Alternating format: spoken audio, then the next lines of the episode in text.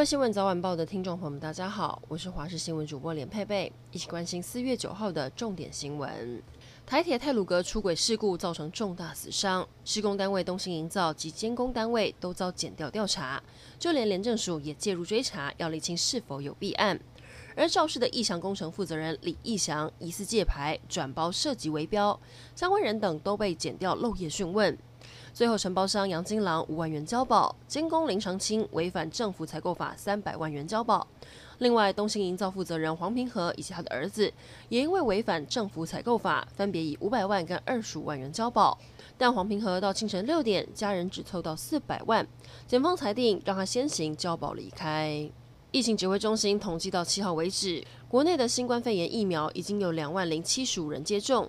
同时新增一例接种后出现疑似不良反应的事件，疫情指挥中心同时不排除在下个星期宣布第四顺位中的自费接种对象，有机会在四月底开放施打，可能试出的疫苗数量有五千到一万剂左右。在疫苗数量有余裕的情况下，可以开放商务人士以及要出国工作、留学和就医的民众自费接种。久旱不雨，全台水情吃紧，嘉义阿里山区现在要限水了。因为山泉水水源不足，公厕的水龙头没有办法正常出水。阿里山林铁和文资处决定要封闭部分公厕来营运。中南部水情严峻，高雄市长陈其迈之前视察滞洪池时曾经说过，因为高屏溪川流量下降，所以增加从东港溪引流进凤山水库的水量。原本供应高雄民生用水两万吨，现在提高到五万吨。东港溪长期受养猪废水污染，用这样的污染水处理后再给人喝，虽然最后都是合格的自来水，不过政府花钱投资净水设备，不如从源头整治，改善东港溪的脏水。一年一度的大甲妈绕境活动将在今天凌晨起驾，展开九天八夜的绕境。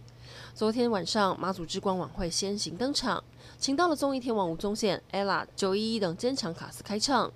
湛蓝宫董事长严清标也呼吁，参与绕境活动的民众一定要戴好口罩，保护自己也保护他人。最后来关心天气，今天受到东北季风影响，北部东半部都在下雨。今天白天北部东半部，尤其基隆北海岸雨势特别明显，还可能会有局部较大雨势。中南部山区也会有零星飘雨。到了晚上，北部东北部降雨仍旧持续，但变得比较局部了。晚上出门还是要记得带伞。温度方面，北台湾除了下雨，天气也转凉。今天一早，北部的朋友应该有明显感受到，新竹以北、宜兰高温只有十八到二十度，中南部高温略降，大概在二十六、二十七度，花东在十九到二十五度。准备要放假了，周末小叮咛提醒您，明天白天北部高温略微回升，降雨减少。不过在东半部、基隆北海岸跟宜兰都会持续下雨。到了星期天，天气就会好很多，还吹起了偏南风，白天舒适暖热，会再度有夏天的感觉。西半部要留意日夜温差大。预计下周二才会有另外一波水汽报道。以上整点新闻，感谢您收听，我们再会。